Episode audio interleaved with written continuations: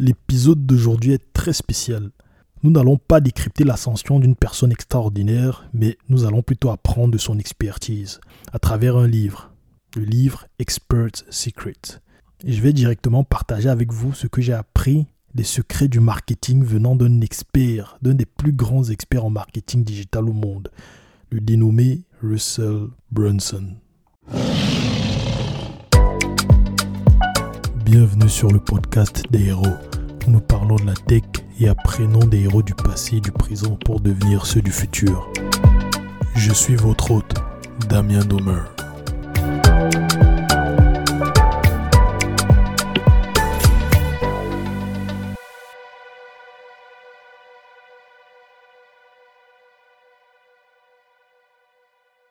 Est-ce que vous savez que ce podcast est disponible gratuitement sur YouTube, Spotify, Apple Podcast, Deezer, Google Podcast, Amazon Music et bien d'autres? Les liens vers le podcast sur chacune de ces plateformes sont dans la description de cet épisode. N'oubliez pas, s'il vous plaît, de vous abonner et d'appuyer sur la cloche pour ne manquer aucun épisode. Et si vous aimez, laissez une bonne note s'il vous plaît pour que l'algorithme puisse le proposer à un maximum de personnes. Merci. Expert Secrets est un livre écrit par Russell Brunson, un entrepreneur à succès et cofondateur de ClickFunnels.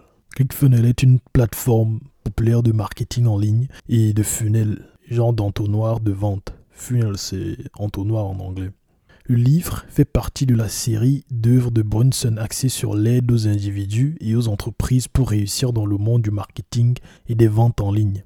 Expert Secrets tourne principalement autour du concept de construction d'une marque personnelle et de devenir un expert dans votre domaine choisi. Le livre est conçu pour guider les lecteurs à travers le processus de s'établir en tant qu'autorité dans leur secteur et de tirer parti de cette autorité pour créer un public fidèle et stimuler les ventes. Mais qui est Russell Brunson? La montée en autorité de Russell Brunson est une histoire d'innovation, d'entrepreneuriat et d'une compréhension profonde du marketing en ligne. Voici un aperçu de son parcours. Je vais le faire vite fait pour que vous compreniez qui est le personnage, ses origines et ce qu'il fait. Parce que je pense que beaucoup de personnes ne le connaissent pas. Du coup, Russell Brunson est né le 8 mars 1980 à, Provo, c'est Provo, aux États-Unis, dans l'Utah. Il a développé très tôt un intérêt pour les affaires et le marketing. Il a fréquenté l'université euh, d'État de Boise et il a étudié l'informatique. Et pendant ces années d'études, il a exploré diverses entreprises en ligne. Et en 2002, alors qu'il était encore à l'université, Brunson a lancé sa première entreprise en ligne, un produit logiciel destiné aux amateurs de pistolets à patates. Ouais, pistolet à patates. C'est très difficile à, imaginer, mais allez sur Internet, vous verrez. Aux États-Unis, il y a des trucs. Et je comprends pas trop le concept, mais bon. Cette expérience-là, l'expérience du pistolet à patates, cette expérience-là lui a permis de comprendre la création et la commercialisation de produits numériques. Après avoir obtenu son diplôme, Brunson s'est plongé davantage dans le marketing sur Internet. Il a lancé diverses entreprises en ligne, vendant des produits allant de suppléments à des logiciels. Il a acquis une expérience pratique dans la création de funnels de vente. Genre, euh, les funnels, c'est les entonnoirs de vente. Je pense que je l'ai déjà dit. Oui, dans la création d'entonnoirs de vente la génération de trafic et la conversion de prospects en clients. C'est ça son domaine d'expertise. L'une des réalisations les plus significatives de Brunson est survenue en 2014 lorsqu'il a cofondé ClickFunnels avec Todd Dickerson. ClickFunnels est une plateforme qui simplifie le processus de création d'entonnoirs de vente et de pages de destination en ligne pour les entreprises. Cette plateforme révolutionnaire a permis aux entrepreneurs et aux spécialistes du marketing de concevoir et d'optimiser leur processus de vente en ligne sans avoir besoin de connaissances techniques approfondies. Russell Brunson s'est fait connaître pour son style de discours charismatique et sa capacité à expliquer des concepts de marketing complexes en termes simples. Il a commencé à parler lors de conférences et d'événements, partageant ses idées sur les entonnoirs de vente, les funnels, comme on dit en anglais, et le marketing numérique et l'entrepreneuriat. L'impact de Brunson sur le monde du marketing en ligne et de l'entrepreneuriat est indéniable et il a inspiré d'innombrables individus à poursuivre leur rêve d'entreprise en utilisant ces stratégies pour atteindre le succès. Si vous apercevez une pub sur Facebook, YouTube ou Instagram qui vous incite à payer une formation en ligne, il y a de fortes chances que la personne qui vend ces cours-là ait été inspirée directement ou indirectement par le travail de Russell Branson.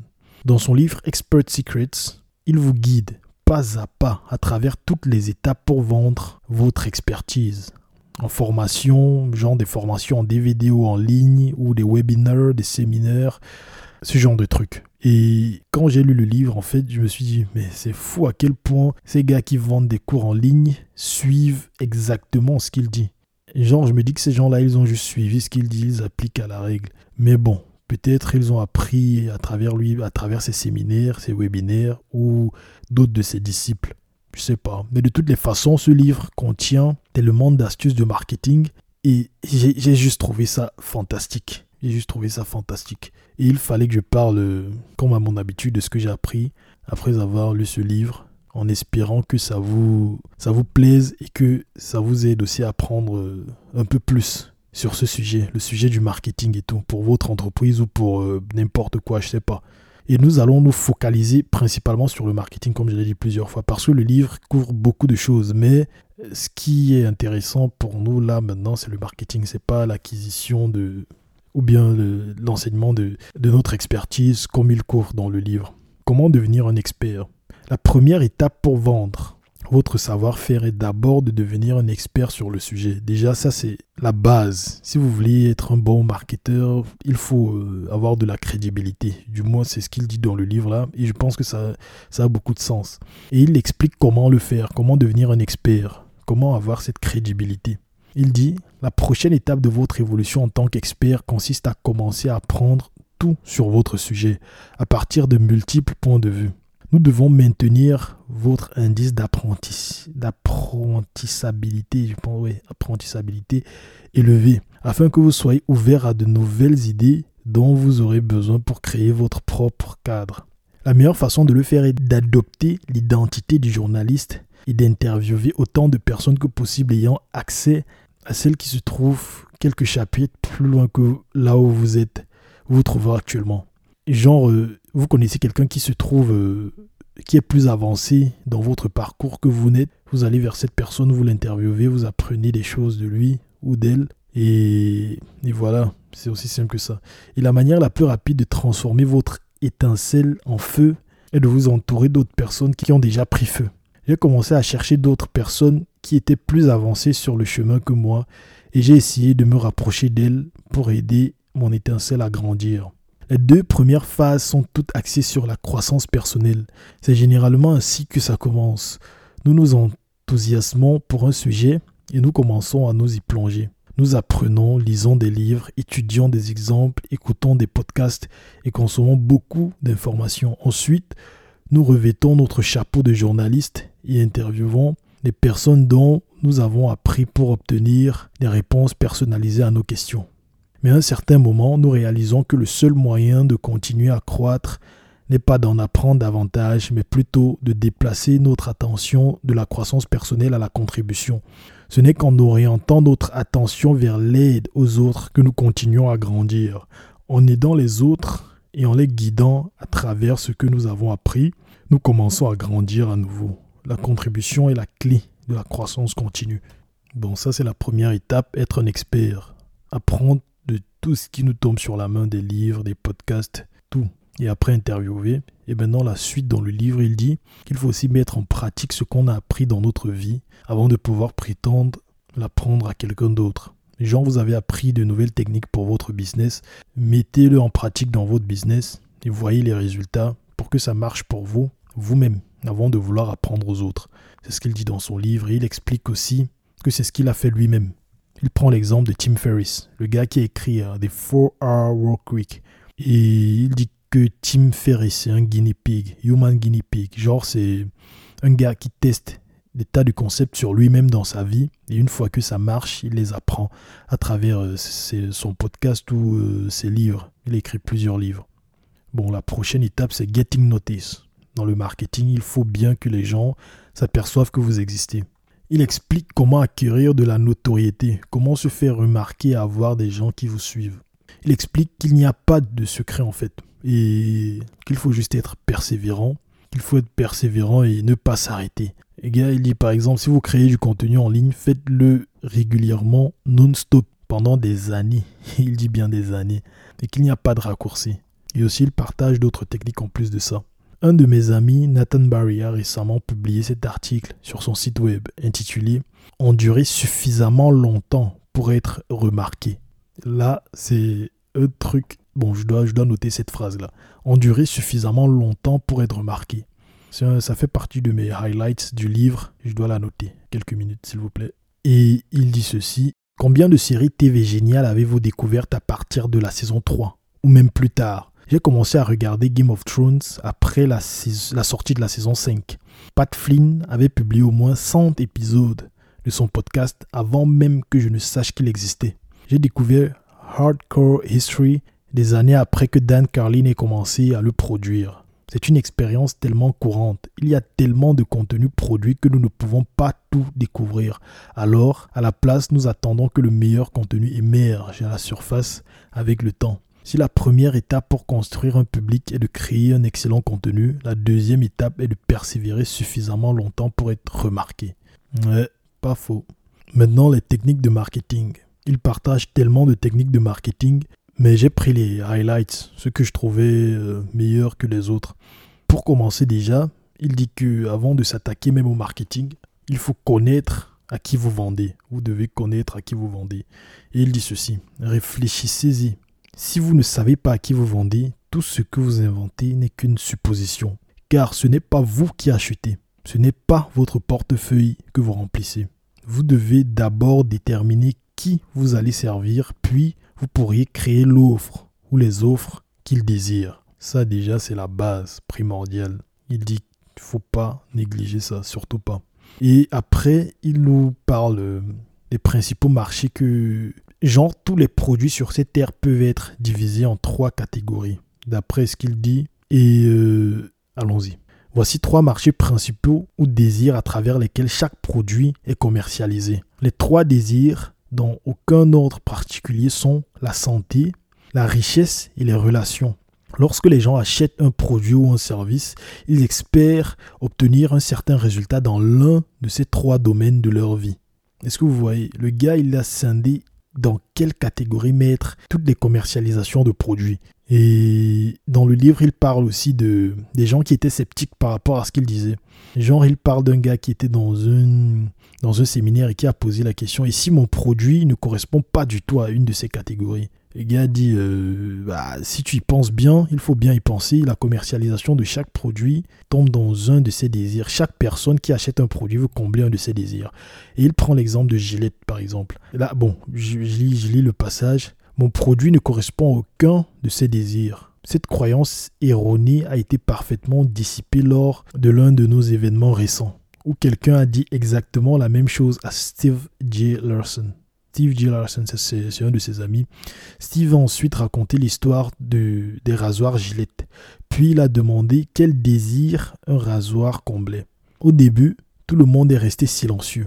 Puis quelques personnes ont commencé à deviner. La santé, un autre a mentionné, euh, a ou peut-être hum, ensuite, Steve a diffusé l'une des publicités de Gillette. Dans celle-ci, une histoire se développe. Tout d'abord, un homme est montré en train de se raser. Après le rasage, une belle femme s'approche de lui. Et ensuite, les deux sortent pour une soirée en ville. La publicité se termine avec les deux ensemble à la maison. Après avoir montré la publicité, Steve a posé la question un peu différemment. Pour quel désir ce message marketing a-t-il été créé? Instantanément, tout le monde a répondu les relations.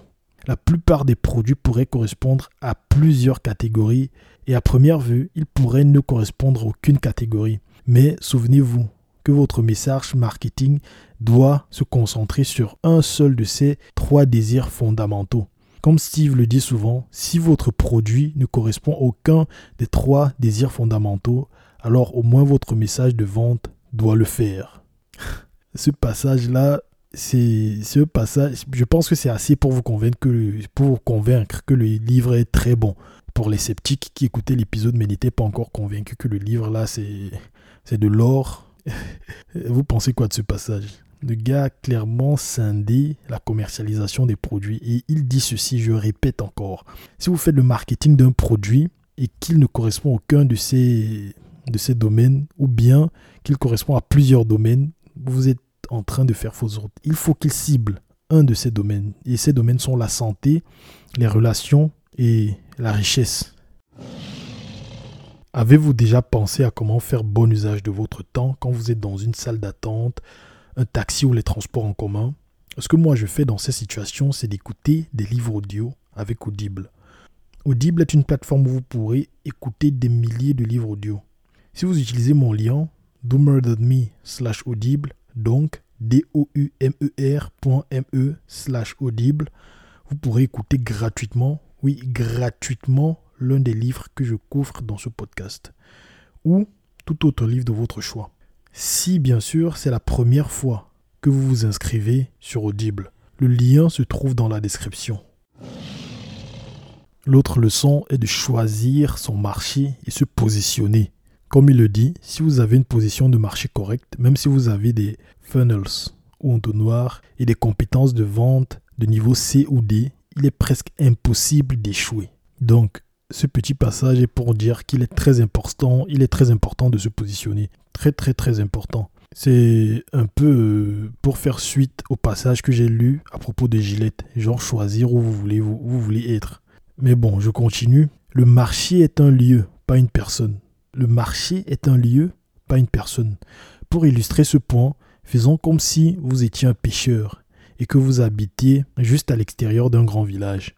Vous vous réveillez, sortez de votre hutte, enfilez vos sandales et attrapez un panier de poissons que vous allez vendre pour la journée. En regardant le village, vous voyez une colline remplie d'autres huttes. Votre famille compte sur vous pour vendre ces poissons et avec la distance jusqu'au village, vous n'avez le temps que de vous installer et de vendre vos poissons à un seul endroit aujourd'hui. Alors, où portez-vous votre panier de poissons? J'ai posé, cette question sur de nombreuses scènes. Maintenant, et la majorité des gens répondent. Vous allez où? Il y a le plus de gens C'est vrai, vous vous rendez à un endroit où de nombreuses personnes ont déjà l'habitude d'aller, également connu sous le nom de marché. Un marché est un endroit les acheteurs et les vendeurs se rencontrent et échangent des biens et des services. Il est erroné de penser qu'Internet est différent de cet exemple. Alors que je préparais mon diplôme, de mon diplôme en marketing, on me demandait souvent qui est votre marché? Qui est votre marché cible? Cependant, comme l'exemple de mon village le montre maintenant, un marché n'est pas une personne, mais un lieu. Un autre truc très important, le marché n'est pas une personne, un lieu. Je répète, alors que je préparer mon diplôme en marketing. Il prépare son diplôme. On lui demandait souvent qui est votre marché cible? Ça, c'est ce qu'on lui demandait quand il préparait son diplôme. Alors que sur le marché, quand il est vraiment, il a fini d'avoir son diplôme, il est allé sur le marché, il s'est rendu compte qu'en fait, ce qu'on lui apprenait dans le diplôme là, c'est pas ça. Le marché n'est pas quelqu'un, mais c'est un lieu. Bref, l'expérience vaut mieux que tout le reste. Bon, il donne, il donne un exemple. Par exemple, Ma femme et moi vivions à Boise. Vivons à Boise, dans l'Idaho, Idaho, ouais, environ 3 miles au sud du siège de ClickFunnels. Plusieurs fois, nous nous sommes levés un samedi matin, avons mis nos trois enfants dans la voiture et avons conduit jusqu'au marché des fermiers de Boise, en centre-ville. Remarquez ce que j'ai dit Nous sommes allés au marché des fermiers parce que je ne suis pas le marché. Je suis un client idéal pour ces vendeurs. Votre travail consiste d'abord à savoir qui est votre client, votre client idéal, puis à découvrir où il va déjà pour échanger de l'argent contre des produits ou des services en ligne ou hors ligne.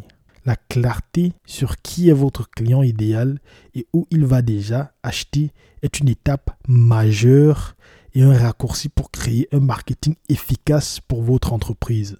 Ça, c'est un truc qu'il faut que je note aussi. J'ai noté des paragraphes, j'ai highlight des paragraphes, mais il y a des phrases, euh, des phrases très intéressantes que je peux. Bon, je note ça vite fait et je reviens.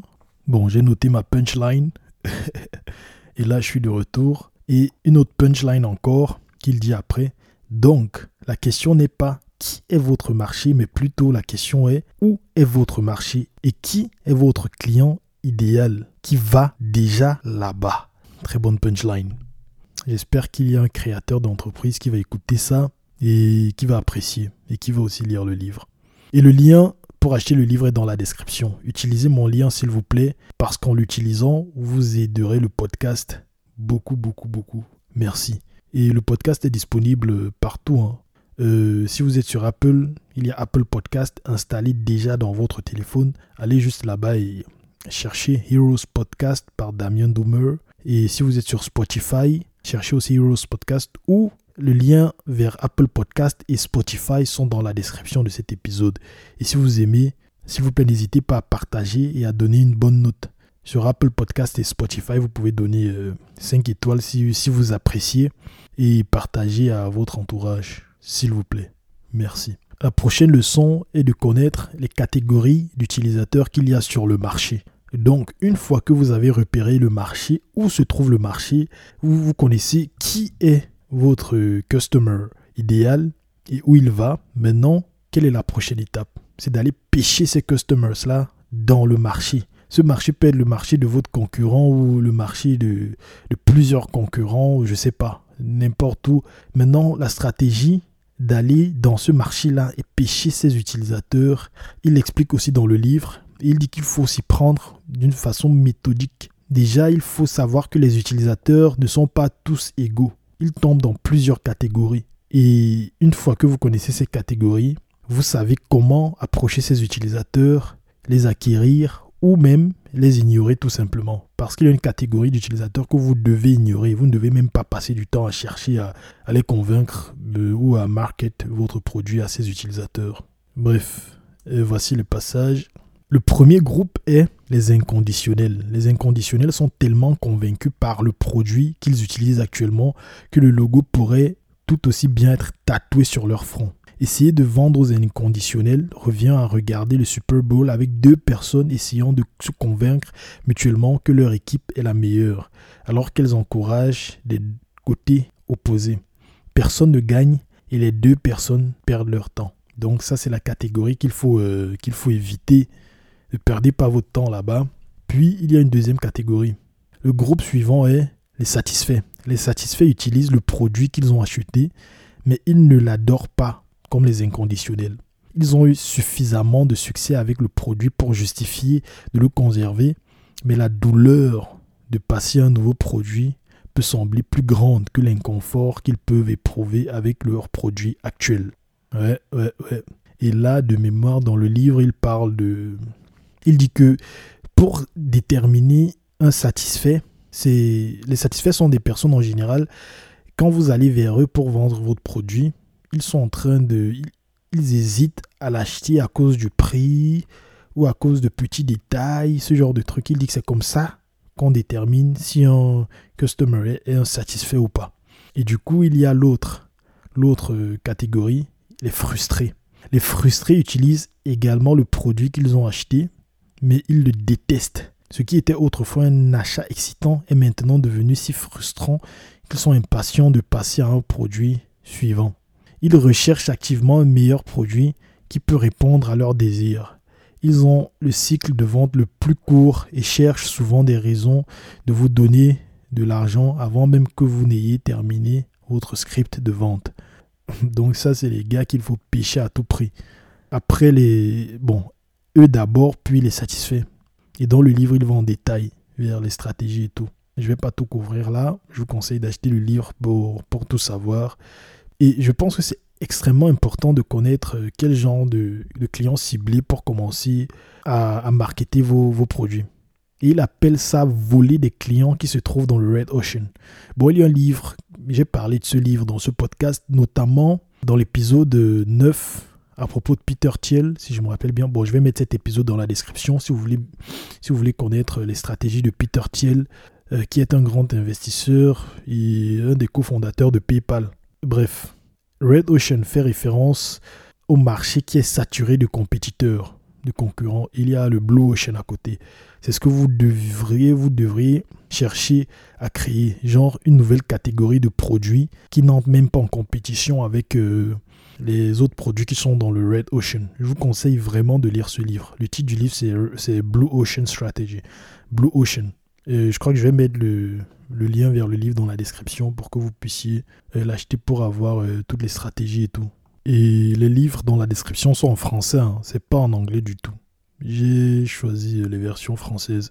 Il y a certains livres dans ce podcast qui ne sont malheureusement pas disponibles en français, mais ceux-ci, ils sont. Celui euh, sur Expert Secrets et sur Blue Ocean Strategy.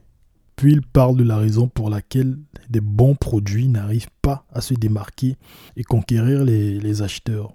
Il dit ceci, les produits qui ne réussissent pas sont généralement toujours de bons produits. Ce n'est pas le problème. Le problème est que les propriétaires d'entreprises ne savent souvent pas à qui ils vendent, où les gens achètent déjà et quel type de positionnement sur le marché utiliser. Choisir un client idéal, sélectionner un marché et développer votre positionnement sur le marché vous donnera une base bien plus solide que je n'ai jamais compris lors de mes 34 premières tentatives de produits. 34 premières tentatives. Ce n'est que lorsque j'ai appris à être un marketeur avec les leçons que j'ai décrites que mon portefeuille a commencé à prendre du poids. Comme l'a dit Joe Polish, il n'y a aucun lien entre être bon être payé. Cependant, il y a un lien énorme entre être bon en marketing et être payé. Voilà une autre punchline. Je pense que je vais faire un post sur euh, LinkedIn avec des punchlines de ce livre seulement. Juste des punchlines. je vais faire ça. Un peu comme, euh, comme un lyric d'une chanson ou d'un titre euh, d'un album de rap. Bref. Et il dit aussi que quand vous voulez lancer un produit, il ne faut pas faire quelque chose de meilleur que ce qu'il y a sur le marché, mais faire quelque chose de nouveau, parce que les gens raffolent de nouveautés. Quand vous lancez une, nouvelle offre, euh, il faut faire un peu comme il dit, il prend l'exemple d'Elon Musk et Steve Jobs, qui créent des choses nouvelles à chaque fois. Et c'est des principes de base fondés sur le concept de catégorie de produits et de stratégie de Blue Ocean. C'est comme une fusion entre les deux principes. Bref, genre créer sa nouvelle catégorie de produits et créer son nouveau Blue Ocean, son nouveau marché. Bref, c'est une fusion entre les deux principes et je vous conseille de lire euh, les livres pour en savoir plus. Notre objectif n'est pas de réparer ce qui ne fonctionne pas. Notre objectif est de remplacer ce qui ne fonctionne pas par quelque chose de complètement différent. Le plus souvent, lorsque les gens commencent à réfléchir aux produits, aux services qu'ils veulent offrir, ils commencent par regarder ce qui existe déjà et essayent de construire un meilleur piège à souris. Lorsque vous faites cela, vous n'offrez pas aux consommateurs une nouvelle opportunité. Vous leur proposez une offre d'amélioration. En faisant cela, vous êtes simplement l'un des requins nageant dans l'océan bleu de quelqu'un d'autre. Et votre meilleur scénario est de vous battre pour les restes. Faux. Comme vous avez vu Apple le faire encore et encore. C'est également vrai pour d'autres entreprises comme Tesla. Elon Musk, le personnage attirant, n'a pas créé une meilleure voiture, il a créé une voiture électrique, une nouvelle catégorie et une nouvelle opportunité. Mark Zuckerberg de Facebook et Larry Page et Sergey Brin de Google ont fait de même dans leur sous-marché. Evan Spiegel de Snapchat et Jack Dorsey de Twitter ont créé une nouvelle catégorie et offert une nouvelle opportunité. Tony Robbins l'a fait avec son contenu de développement personnel et je l'ai fait avec des entonnoirs de vente. Le schéma se répète encore et encore. Je pense que ça, c'est un des plus gros secrets de ceux qui réussissent. Et même les nouvelles startups qu'on voit euh, sur le marché, en général, quand, bon, du moins quand j'écoute des podcasts d'entrepreneurs à succès qui ont levé des millions d'euros, en général, ils vont dans un marché ils ne font pas des trucs, des améliorations, mais ils vont créer leur catégorie sur le marché. L'autre leçon, quand vous racontez des histoires à vos utilisateurs, mettez la logique dans ces histoires de côté. Ça, c'est une leçon qu'il a dit là que je trouve très pertinente. Il dit, il va en profondeur dans la notion du storytelling pour vendre. Et c'est très important, très très important de connaître le storytelling. Il partage un tas de tactiques. Ouais, et voici ce qu'il dit à propos du storytelling. Bon, ça c'est juste une partie comme d'habitude, je me répète. Mais bon, il dit beaucoup, beaucoup d'autres choses à propos du storytelling et des techniques dans le livre. Allez, nous adorons tous tellement nos idées. Nous voulons que les gens comprennent pourquoi ils devraient nous suivre et utiliser nos produits et services. Mais pour une raison quelconque, dès que nous essayons d'expliquer nos croyances à quelqu'un, nous débitons automatiquement le jargon technologique que nous avons appris afin de convaincre logiquement les gens d'acheter. Nous parlons de la raison pour laquelle ce concept est le meilleur et mentionnons éventuellement la science derrière ce que nous faisons. Nous parlons de la façon dont nous menons l'industrie avec des produits révolutionnaires entre guillemets, Nous partageons des chiffres et des termes spécifiques à l'industrie. Mais le raisonnement logique qui a renforcé nos propres croyances dans la nouvelle opportunité n'aidera pas les gens à acheter, à moins qu'ils n'aient déjà eu la même épiphanie émotionnelle initiale que vous avez eue. Toute la logique, les caractéristiques et les avantages que vous donnez aux gens avant l'épiphanie les agaceront simplement. C'est frustrant et souvent complètement offensant. Il y a un moment et un endroit pour la logique, mais vous devez les convaincre émotionnellement en premier lieu, avant qu'ils ne soient excités par votre logique. Réfléchissez-y, vous n'avez pas adhéré à la nouvelle opportunité en raison du jargon technologique. Vous avez adhéré en raison d'une expérience émotionnelle qui s'est produite avant que vous ne vous lanciez. Vous avez eu une épiphanie d'abord et cela vous a poussé à avancer. Les gens n'achètent pas logiquement, ils achètent en fonction de l'émotion. Ensuite, ils utilisent la logique pour justifier la décision d'achat qu'ils ont prise. Voici une autre punchline. Je répète, les gens n'achètent pas logiquement, ils achètent en fonction de l'émotion. Ensuite, ils utilisent la logique pour justifier la décision d'achat qu'ils ont déjà prise. Vous pensez quoi de ça? Je pense que c'est très pertinent. Et après avoir lu tout ça, j'ai réfléchi. Et c'est vrai. Et bon, je me reconnais dedans. C'est émotionnel en fait. Je parie que vous avez déjà acheté un truc. Un truc dont vous n'aviez même pas besoin. Mais à cause d'un truc émotionnel, à cause d'une sensation, je sais pas, vous l'aviez acheté quand même. Après l'avoir acheté, vous dites, mais pourquoi je l'ai acheté déjà? Ce genre de truc quoi. Je sais pas, mais moi ça m'arrive. Et bon, je pense que je vais clôturer l'épisode là. Et si vous voulez la suite de l'histoire et toutes les leçons, le lien est dans la description pour euh, acquérir le livre Secret d'experts en français. Le lien pour le, vers le livre en français est dans la description. Le titre en anglais c'est Expert Secrets. Allez, ciao Bravo, vous avez terminé cet épisode du podcast des héros. Merci de le partager avec deux personnes de votre entourage. Donnez-lui une note de 5 étoiles et rajoutez un gentil commentaire pour que l'algorithme puisse le proposer à un maximum de personnes. Et suivez-moi sur les réseaux sociaux pour rester à jour. Merci.